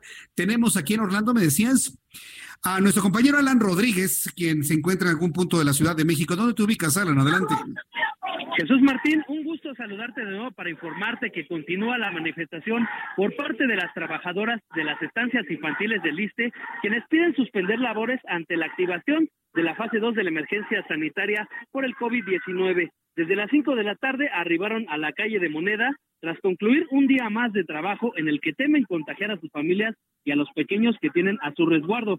Ya presentaron un escrito donde piden al gobierno federal implementar la suspensión de labores, pero vamos a escuchar qué es lo que están solicitando. Amiga, buenas tardes, ¿cuál es su nombre? Buenas tardes, mi nombre es Mónica Alonso. ¿Qué es lo que están solicitando el día de hoy? Estamos solicitando que también se nos dé las estrategias que implementó nuestro presidente para salvaguardar nuestra salud. Trabajamos con niños, pero actualmente nuestras capacidades están, un ejemplo, una estancia que tiene 80 niños asisten dos niños. Una estancia de 300 niños asistieron seis niños. Hay fuga de presupuesto y hay riesgo de parte de nosotros. No contamos con gel, no contamos con este cubrebocas. Ante esto, pues ya quieren que se suspendan las labores, ¿verdad? Así es porque estamos en riesgo, también somos más trabajadoras, este, y tenemos muchas de nosotros con enfermedades que ya están dentro de lo que dictó el presidente. Es por lo pronto, Jesús Martín, parte de lo que están eh, realizando la protesta que se mantiene desde las 5 de la tarde afuera de Palacio Nacional. Correcto, gracias por la información, Alan Rodríguez. Excelente tarde, estamos al pendiente. Excelente tarde también para ti. Vamos con nuestro compañero Gerardo Galicia. Está Gerardo Galicia en la línea telefónica, también con de la Ciudad de México. Adelante, Gerardo. En la zona oriente de la capital, Jesús Martín, y tenemos al menos buenas noticias en materia de vialidad. Está avanzando bastante bien el eje 3 Oriente en sus distintos nombres, entre el circuito bicentenario en su tramo Río Churubusco y el viaducto. Tenemos algunos retrasos a la circulación por obras para la extensión de la línea número 5 del Metrobús, pero realmente nada para buscar alguna alternativa. Es buena opción para moverse en ambos sentidos y donde sí tenemos ya asentamientos es en el viaducto, está completamente saturado para poder llegar a la casa de Ignacio Zaragoza, habrá que acceder con varios minutos de anticipación y por lo pronto el reporte. Muchas gracias por la información Gerardo Galicia. Hasta luego. Hasta luego, que te vaya muy bien. Bueno, pues ahí está precisamente las recomendaciones viales. La Ciudad de México prácticamente se puede circular sin mayor problema. Lo que destaca es precisamente toda esa serie de protestas que se han generalizado en todos los hospitales públicos del país, principalmente en el centro de la ciudad, de que no hay insumos, no hay guantes, no hay botas, no hay cubrebocas, no hay gafas, no hay gorros, lo que se necesita para la movilización de personas con coronavirus u otras enfermedades infecciosas, otras enfermedades infecciosas, no nos vamos a centrar nada más en ese asunto. Por cierto, ya que estamos hablando de estas enfermedades infecciosas, al ratito le voy a presentar el informe que ha dado el gobierno de la Ciudad de México sobre el sarampión como dice el dicho, éramos muchos y parió la abuela. ¿Quién se iba a imaginar que ahora íbamos a tener un problema con sarampión? Han empezado a subir los casos de sarampión en Ciudad de México y en unos, instantes le voy a dar a conocer lo que se informa en una tarjeta que nos ha sido enviada sobre la situación del sarampión en Ciudad de México. Pero mientras llega esta información, me da mucho gusto saludar a Raimundo Sánchez Patlán, subdirector editorial del Heraldo de México, a quien me da mucho gusto saludar como todos los martes. Mi querido Raimundo, gusto en saludarte. Bienvenido, muy buenas noches. Jesús Martín, un gusto saludarte a ti y al auditorio de El Heraldo Radio. Pues aquí, como todos los martes, pues platicando sobre los temas de actualidad y pues hoy no podríamos dejar, dejar pasar pues el asunto del coronavirus. ¿Qué vamos a hablar del coronavirus, Jesús? Pues cómo le ha pegado a la credibilidad y a la imagen del presidente López Obrador. Eh, pues prácticamente está reprobado en su plan eh, para combatir esta pandemia. Eh, y bueno, no solo le está pegando a él, sino a las instituciones del Estado mexicano. Eh, durante la segunda semana de marzo, Jesús Martín, la encuestadora Encol midió esta aceptación de las medidas aplicadas por el gobierno federal para enfrentar el llamado COVID-19 y los resultados que pues arroja esta, esta encuesta revelan que 53% desaprueban la forma en que el Ejecutivo Federal ha manejado la emergencia y apenas 37% pues, lo aprueban. Fueron mil entrevistas, Jesús Martín, eh, vía telefónica a mujeres y hombres mayores de 16 años. Sus respuestas, pues, están también exhibiendo el grado de desconfianza que hay incluso hacia las cifras oficiales de contagios y decesos a raíz de este virus. En este rubro, 62% no cree en los datos que difunde diario el gobierno y considera que las cifras son poco creíbles o nada creíbles. Solo 34% califica como algo creíble o muy creíble la información sobre el tema emitida por las autoridades. Además, 76% de los entrevistados considera que el gobierno debe ya tomar medidas más severas para prevenir los contagios, tal como han hecho otros países, lo cual ocurrió pues ya eh, a partir de este día que se decreta la fase 2. Eh, y bueno, son datos duros, Jesús Martín, que coinciden eh, con el desplome de, en la popularidad del presidente.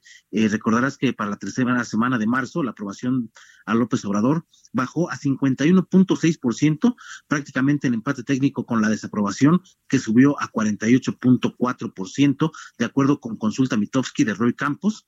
Es decir, pues, este, el COVID está infectando la popularidad, popularidad y credibilidad del presidente Jesús Martín. Fíjate que lo que me llama la atención es que la gente, la mayoría de la gente no cree en los datos que han estado proporcionando la autoridad, sobre todo cuando sabemos de la propia Organización Mundial de la Salud, Raimundo, que México es el país que menos pruebas está haciendo en el mundo. Yo no, yo no sé cómo se busca sostener una verdad donde la sociedad pues realmente no la cree, Ray.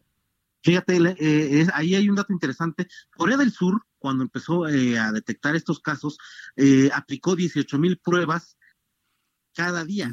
Diario eran 18 mil pruebas en Corea del Sur. En México, 18 mil pruebas se han aplicado desde que inició la pandemia aquí. ¿Sí me explico? Estamos hablando de una, semana, se tarda una semana en confirmarlo, ¿no? Eh, en una semana se dice, pero hay, hay gente que está diciendo que ya ha pasado la semana y no les entregan los resultados, pero bueno, la diferencia es abismal. 18 mil al día en Corea del Sur y en México, en todo lo que lleva esta, esta pandemia desde que llegó, llevamos 18 mil pruebas. Es increíble, ¿no? No se entiende la parte de hacer pruebas, pruebas, pruebas, más pruebas, y eso es precisamente lo que ha dañado la credibilidad. Y ahora con lo que se acaba de informar, Ray, de que no se van a cerrar los aeropuertos como lo han hecho otros países, pues acabemos con la imagen, ¿no? Ahí, ahí hay una explicación, eh, Jesús Martín. Eh, bueno, vamos, eh, finalmente esta medida de cerrar aeropuertos la han tomado varios países para contener un poco la, la, propagación de este virus. Pero en el caso de México hay muchos mexicanos que están en el extranjero. Hoy, veíamos a peruanos que están pidiendo eh, ser repatriados, a cubanos, también un grupo de, mexicanos en Cuba, perdón, eh, que están pidiendo pues eh, que el gobierno les ayude para regresar a México. Hay muchos mexicanos desperdigados en distintas partes del mundo que están pidiendo regresar y eso la Cancillería lo ha evaluado eh, no es porque no es un, mero capricho de la Cancillería el mantener los aeropuertos abiertos, sino que están buscando la forma de retornar a los mexicanos que se encuentran en otras partes del mundo. Jesús Martín, esa es la explicación que, que, nos han dado. Eh, y bueno, pues eh, de alguna forma es comprensible que se esté haciendo este esfuerzo para traer a los mexicanos que están pues en otro país. Bien, Ray, pues eh, nos quedamos ahí con estos números, estos datos que ya confirman, pues, eh, si no un derrumbe, si una baja sensible en la popularidad del presidente de la República, Andrés Manuel López Obrador. Yo creo que son datos para analizarlo, a ver qué comenta mañana en la mañanera, ¿no, Ray? A ver qué comenta, porque a él, pues, está muy visto, le, interesa mucho eh, la popularidad. Y bueno, vamos a ver qué, qué, qué datos tiene él. Vamos a ver qué datos tiene él, sobre todo tomando en cuenta que es un hombre que no tolera que algo sea más importante que él y hoy el COVID-19 sí es más importante que él. Muchas gracias por la información, Ray, tu análisis del día de hoy. Abrazo Jesús Martín, a ti y al auditorio del Heraldo Radio. Que te vea muy bien, hasta luego. Raimundo Sánchez Patlán, analista financiero, eh, analista político, subdirector editorial del Heraldo de México, hoy aquí en el Heraldo Radio. Qué datos, ¿eh? Y le voy a asegurar que mañana va a decir que son sus adversarios, que son encuestas FIFI. Mire que la encuesta del señor Campos, Sí, que a mí siempre me ha sorprendido que siempre está muy acá que con López Obrador. Ahora ya lo empieza a medir de una manera mucho más negativa. Vamos a ver cuál va a ser la reacción mañana del presidente de la República. Le invito para que comentemos eh, a través de mi cuenta de YouTube, arroba Jesús Martín MX en YouTube, Jesús Martín MX, ahí tenemos un chat en vivo. Le invito para que ingrese, para que participe. Una gran cantidad de amigos le van a dar la bienvenida a las personas que ingresen a YouTube en el canal Jesús Martín MX. Es una forma de contacto con nosotros a esta hora de la tarde. Eh, sigue en este momento la conferencia de prensa nocturna sobre el coronavirus. Eh, en esta conferencia nocturna eh, se, dieron cita Hugo López Gatel Ramírez, subsecretario de Prevención y Promoción a la Salud, que ya dijo que no se van a cerrar los aeropuertos. Gustavo Reyes Terán, titular de la Comisión Coordinadora de Institutos Nacionales de Salud y Hospitales de Alta Especialidad. Está también José Luis Salomía Segarra, director general de Epidemiología y Víctor Hugo Borja Aburto, director de prestaciones médicas del Seguro Social. Vamos a escuchar lo que en estos momentos ocurre en el Salón Tesorería del Palacio Nacional. Evitar reunirse con otras personas, particularmente congregarse en un número grande, quédese en casa posponga los eventos públicos, cancele, cancele eventos públicos. Si usted es el que prepara algún evento público eh, o una fiesta o un eh, bautizo o alguna actividad en la que va a tener un gran número de personas, evítelo evítelo. ¿Por cuánto tiempo? Al menos por un mes, del 23 de marzo al 19 de abril. Si lo hacemos de manera consistente, de manera simultánea, es decir, todos, todas al mismo tiempo, estas medidas van a tener el mejor impacto y todas y todos nos vamos a beneficiar de tener una transmisión lenta que nos permita responder apropiadamente a la epidemia sin que se nos saturen las unidades de atención van a tener esa atención. Termino diciendo cuáles son estas intervenciones. Énfasis Bien, estamos escuchando eh, a Hugo López Gatel haciendo toda esta serie de recomendaciones. Me quedo precisamente con esto. Eh, la señal se ha estado interrumpiendo desde el Palacio Nacional, pero bueno, creo que hemos escuchado lo central de todo esto. Posponer todas las reuniones, posponer todas las reuniones que sean de más de 100 personas, 50 personas, por lo menos un mes, desde este día, desde hoy, bueno, desde ayer, 23 de marzo, hasta el próximo 19 de abril, porque ya el día 20, digamos, que terminaría esta parte de la contingencia, aunque si estamos observando cómo está creciendo los casos de coronavirus en México, pues me cuesta mucho trabajo creerlo de esa manera. Bueno, es lo que ha estado comentando el propio Hugo López Gatel, el subsecretario para la promoción de la salud de la Secretaría de Salud. Estaremos muy atentos de algunas preguntas, respuestas interesantes en unos instantes más. Para las personas que nos acaban de sintonizar, le actualizo las cifras dadas a conocer el día de hoy. 405 personas confirmadas con coronavirus, 1.219 con sospecha de que tengan coronavirus y cinco personas fallecidas. Ya se está considerando a la persona que falleció, al mexicano que falleció en Perú. Eh, como le comentaba hace unos instantes y en espera de platicar en unos instantes con Juan Musi, nuestro analista financiero aquí en el Heraldo Radio, el Servicio de Administración Tributaria informó que por el momento no contempla una prórroga para la presentación de la declaración anual 2019 para personas físicas y morales. Esto hasta el día de hoy. Hay una propuesta del Partido Acción Nacional que han enviado a la presidencia de la República para apoyar a las empresas a que presenten estas declaraciones en los próximos tres meses. Sin embargo, el SAT indicó que la declaración se pondrá, se podrá presentar a través de su portal y si algún contribuyente tiene algún problema, eh, se puede compartir la captura de pantalla.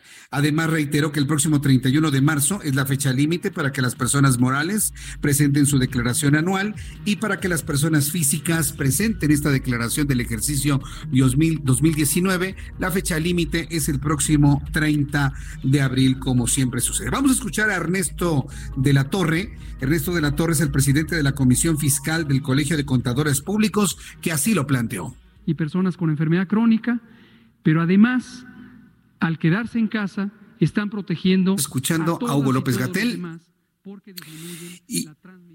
Y, estamos escuchando a Hugo López Gatel, pero bueno, a ver si podemos escuchar a Ernesto de la Torre, quien es el presidente de la Comisión Fiscal del Colegio de Contadores Públicos, sobre todo para los contadores, para las personas que tienen que presentar su declaración anual de impuestos. Esto fue lo que dijo. Y la complicación yo creo que más fuerte que nos enfrentamos ahorita es que derivado de la contingencia sanitaria, acudíamos nosotros a las oficinas del SAT ¿sí? y ahí nos daban una asesoría. ¿sí? Entonces ellos tenían sus salas para que nos dieran la asesoría y ahí te iban guiando. Hoy con esto este, la autoridad decide cerrar esas salas, entonces pues empieza a grabar el asunto, ¿no? para, para aquellas personas que necesitan una asesoría por parte de la autoridad, pues no la tienen aún. Entonces ya yo creo que la, la importancia de que la autoridad este, nos dé una prórroga. Para efectos de, presentar la declaración y sobre todo también por aquellas, este, por aquellos contribuyentes que tienen que realizar el pago del impuesto. Con esta contingencia, pues está afectando la economía. Bien, pues esto es lo que se ha presentado y se ha planteado sobre el asunto de la presentación de impuestos. Voy a ir a los anuncios cuando ya son las 7 de la noche con 28 minutos, las 7 con 28. Después de los mensajes, quiero compartir con usted una situación que lamentablemente se ha estado presentando en el Estado de México. La idea de plantearlo, no. De una sobre todo para que sea una denuncia y sobre todo para que en el gobierno de la Ciudad de México y en otras entidades del país impidan los saqueos de tiendas de autoservicio y tiendas departamentales. Lamentablemente se ha estado produciendo este tipo de fenómeno en el Estado de México y después de los anuncios le voy a platicar qué es lo que ha ocurrido. Y le invito para que me escriba a través de mi cuenta de Twitter, arroba Jesús Martín MX.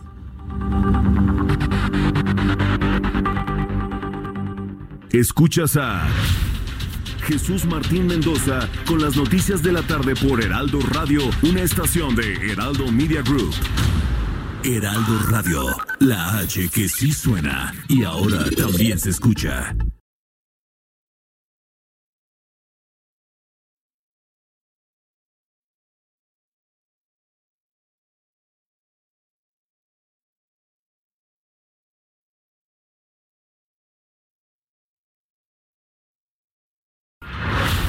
Escucha las noticias de la tarde con Jesús Martín Mendoza. Regresamos.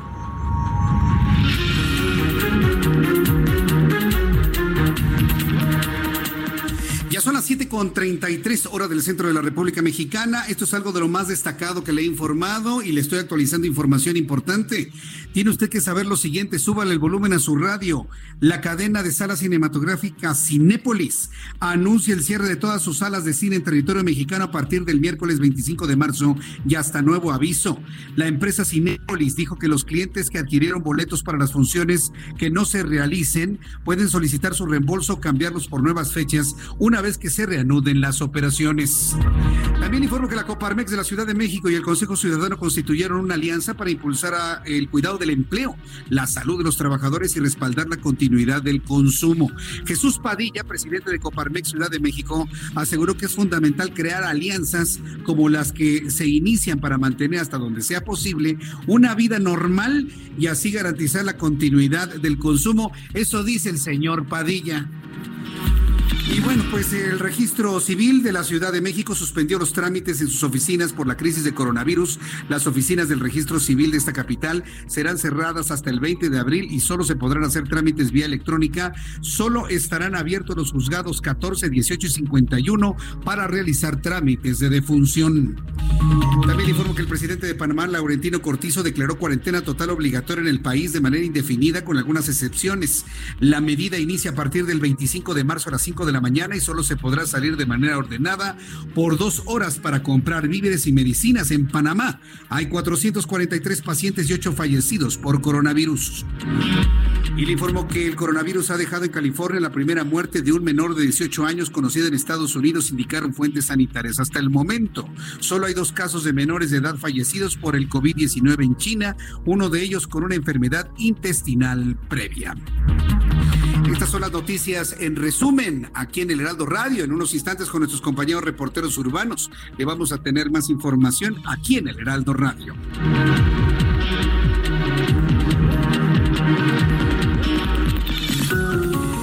Bien, ya son en este momento las 7 con 35, las 19 horas con 35 minutos hora del centro del país. Hay otras informaciones. Antes de continuar con la siguiente entrevista, quiero que usted tome en cuenta lo siguiente. La Secretaría de Relaciones Exteriores también ha suspendido la emisión de pasaportes en todas las delegaciones de México de a partir del 27 de marzo y hasta el 19 de abril. Para quienes tenían cita el 30, 31 de marzo, 1 de abril, eh, se van a posponer estas citas. Esté muy pendiente del correo electrónico que le envía Relaciones Exteriores, pero a partir del 27 de marzo quedan completamente suspendidas quedan completamente suspendidas las citas para tramitar pasaportes, así lo está informando la Secretaría de Relaciones Exteriores. También informo que la Secretaría de Salud ha confirmado una nueva defunción por COVID, que suman cinco muertes, tal y como ya lo hemos informado aquí en el Heraldo. Y otro asunto importante desde el punto de vista financiero, la mezcla mexicana de exportación subió apenas 4.76% para que usted lo tenga en la mente. El precio promedio de la mezcla mexicana de exportación, hablo de petróleo, es de 16 dólares con 6 centavos. 16 dólares con 6 centavos. Alguien debe estar tronando los dedos en este momento en el gobierno federal. Bien, tengo en estos momentos comunicación con José Luis Díaz Marinero. Él es director de servicio a cliente de Porter Novelli México, a quien yo le agradezco estos minutos de comunicación con el auditorio del Heraldo Radio. Estimado José Luis Díaz, bienvenido. Muy buenas noches. Hola Jesús, buenas noches. Un gusto estar contigo. ¿Qué están diciendo los mexicanos sobre COVID-19 en las redes sociales? ¿Qué es lo que más eh, se comenta en las redes sociales sobre este reto que vivimos a nivel mundial?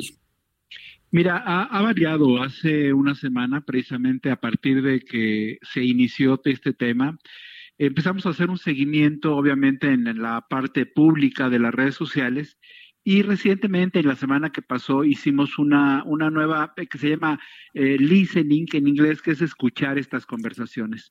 Eh, el estudio está interesante en términos de qué es lo que están conversando. Obviamente no podemos generalizar a nivel de los mexicanos, pero sí a nivel de los internautas mexicanos.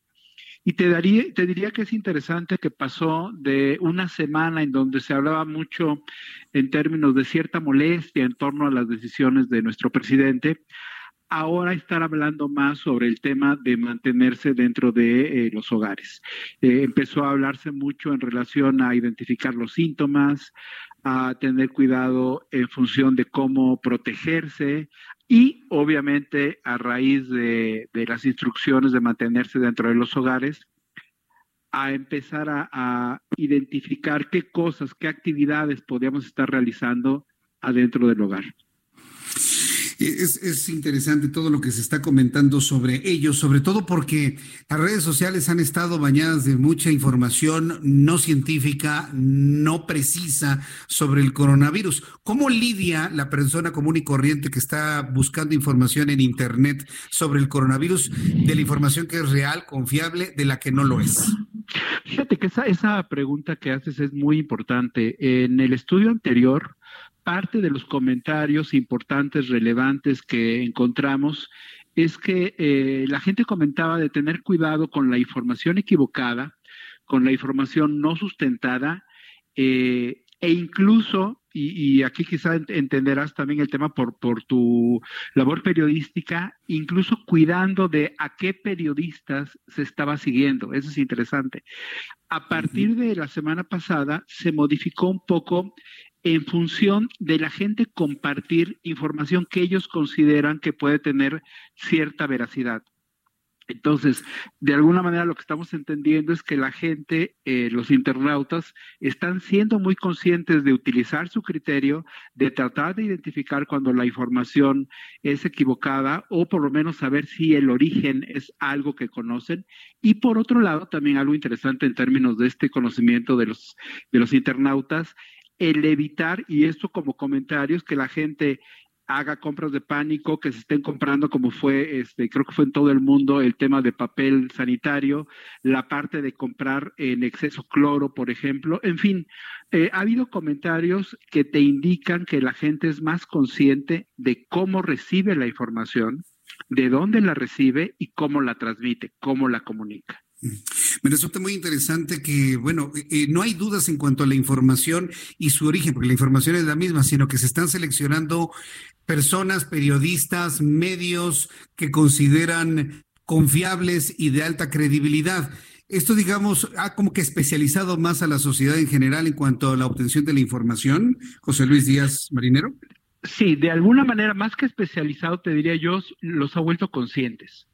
Y quizá conscientes de, de, saber cómo manejar esta información.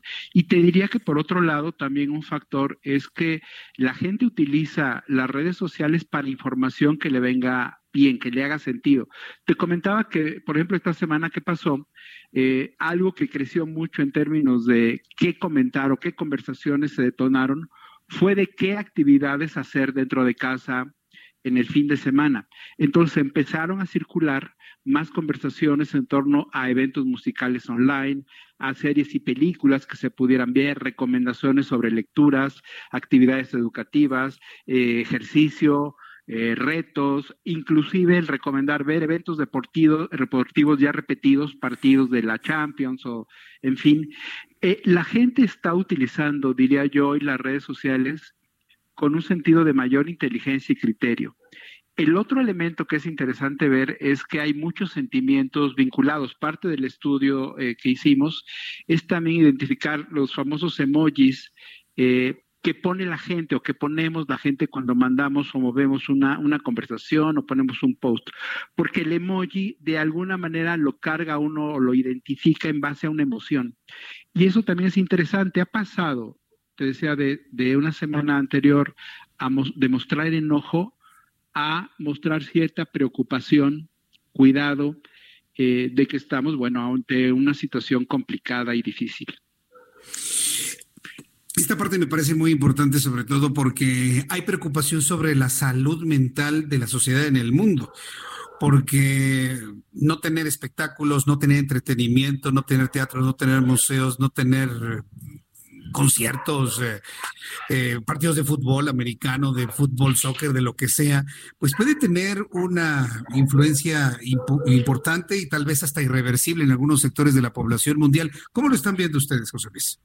Mira, eh, eso es ese tema yo creo que es eh, muy muy relevante. Uno piensa inicialmente bajo este esquema de la pandemia del tema de la salud física puntualmente, pero sí el tema de la salud mental yo creo que eh, tiene o cruza dos elementos. Por un lado, a nivel de estar pues acotado a un lugar donde no necesariamente permaneces tanto tiempo, aunque irónicamente es tu casa, pero el generar estar dentro de ella bajo una sensación de peligro, de cuidado, da un matiz.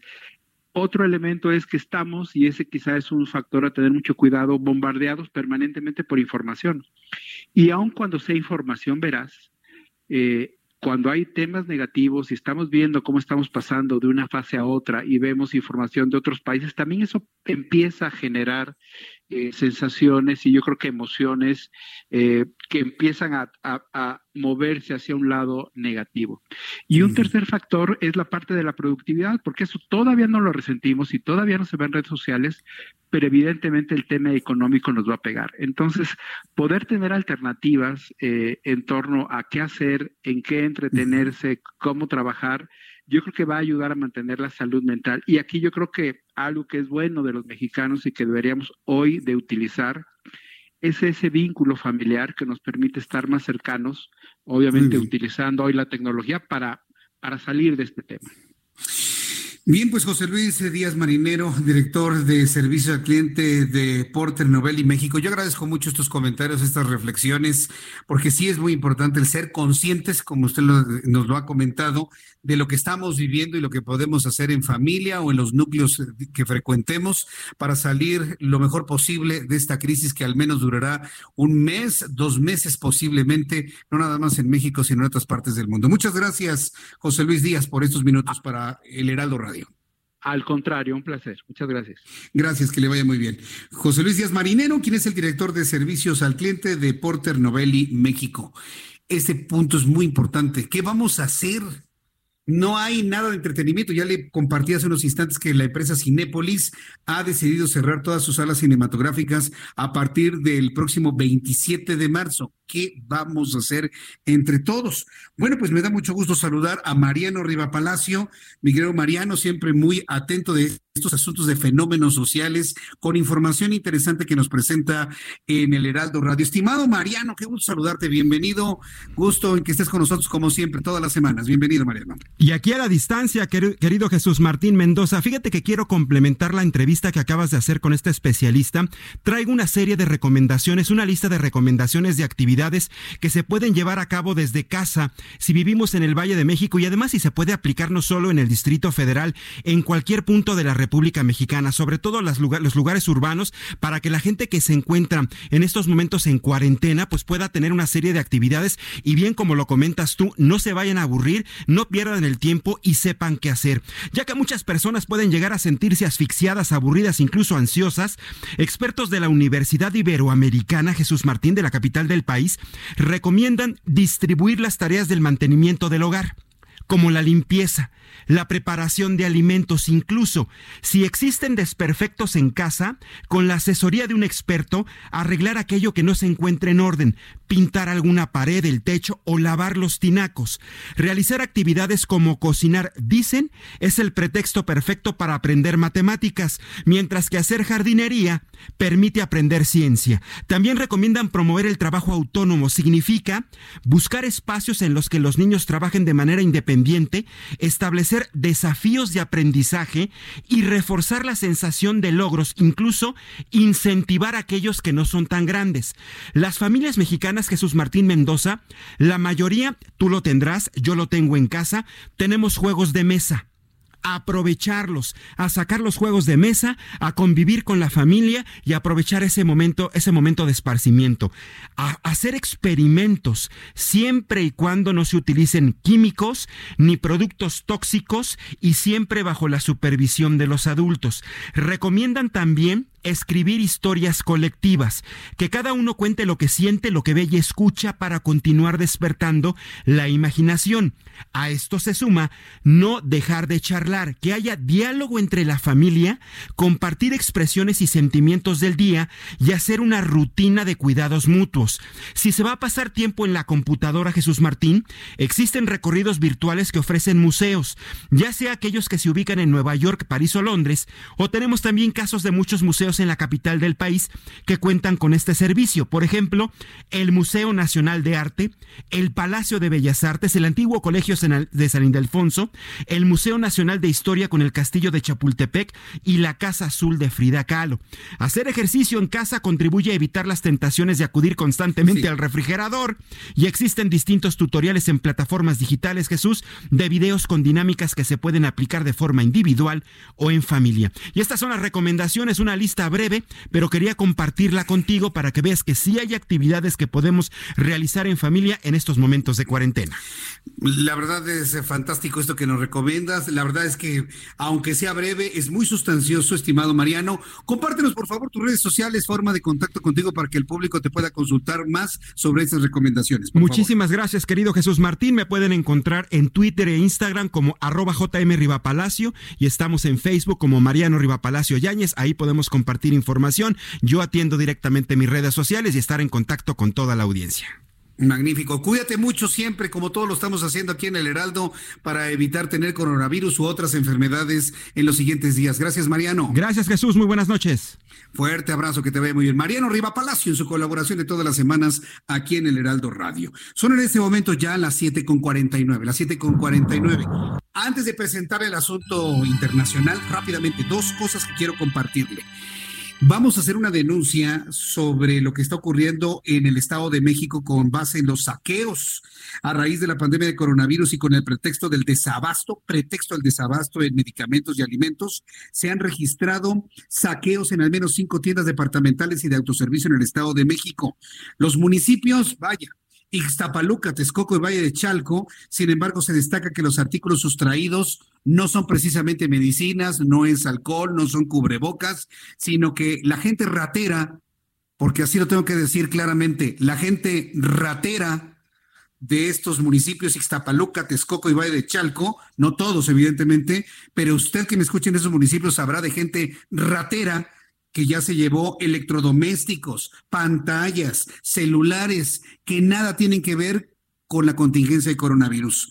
En el municipio de Catepec, Tecámac y Tutitlán ya se han presentado algunos robos de grupos que principalmente ingresan con el rostro tapado, con mazos, rompen vitrinas. Hasta el momento se ha detenido a un joven que presuntamente convocaba saqueos por medio de redes sociales, por lo que en otras localidades como Nesa se coordinan con las tiendas departamentales para reportar incidentes. Leonel Bastida, quien es el comisario de Dirección de Seguridad Pública en Ixtapaluca, informó que están trabajando con todos los del centro comercial y es meramente disuasivo y operativo. ¿Qué miedo les da mantener autoridad? Ay, no les vayan a violentar sus derechos humanos, pero eso sí, ahí ve a los rateros, a la gente ratera que aprovecha este tipo de contingencias llevándose su pantalla, ¿no? Su tele. Ay, es que es para ver lo del coronavirus, sí, cómo no. Robándose el celular. Ay, para estar informado del coronavirus. No seamos rateros, no, no, no, dejemos ver este cobre en situaciones como esta cuando lo que necesitamos, sin duda alguna, es solidaridad. Antes de lo internacional, informarle que respecto a los casos de sarampión, informa el gobierno de la Ciudad de México en la capital, la Secretaría de Salud Capitalina informa que con corte actualizado al lunes 23 de marzo, el número de casos confirmados por sarampión es de 62 personas, de las cuales 58 se encuentran asintomáticos, es decir, que ya se han curado.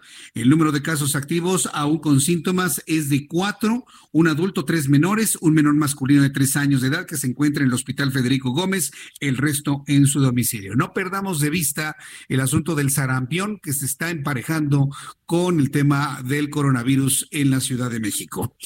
¿Qué sucedía un día como hoy, 24 de marzo en el mundo? Abraham Arrola. Esto es un día como hoy en el mundo. 1854. En Venezuela es abolida la esclavitud. 1882, Robert Koch anuncia el descubrimiento de la bacteria responsable de la tuberculosis, la Microbacterium tuberculosis, la cual fue bautizada con su nombre, el bacilo de Koch. Esto es un día como hoy en el mundo. Gracias Abraham Arreola por las efemérides internacionales. Decirle que los dólares están cerrando en 25 pesos con 19 centavos el día de hoy.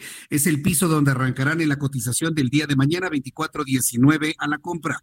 Bolsa Mexicana de Valores registró una ganancia de 4.86%. El índice de precios y cotizaciones quedó en las 34.565.71 unidades. Ya nos vamos. Muchas gracias por habernos acompañado el día de hoy aquí en el Heraldo Radio.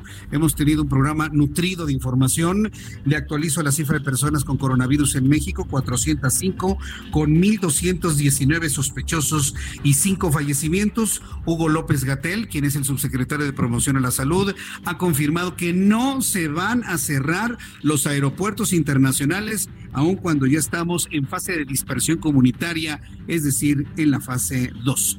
Manténgase informado a través edición impresa eh, le invito para que confíe en nuestra edición impresa. Y confíe también, por favor, en nuestra web, confíe en nuestros programas de televisión, en nuestros programas de radio. Estamos informándole todo lo que usted necesita saber en torno al coronavirus y otros asuntos de importancia tanto local como internacional.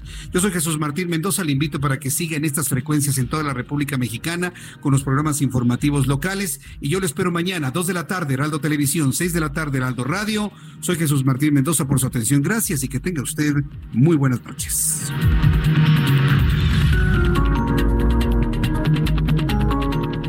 Esto fue Las Noticias de la Tarde con Jesús Martín Mendoza. Heraldo Radio.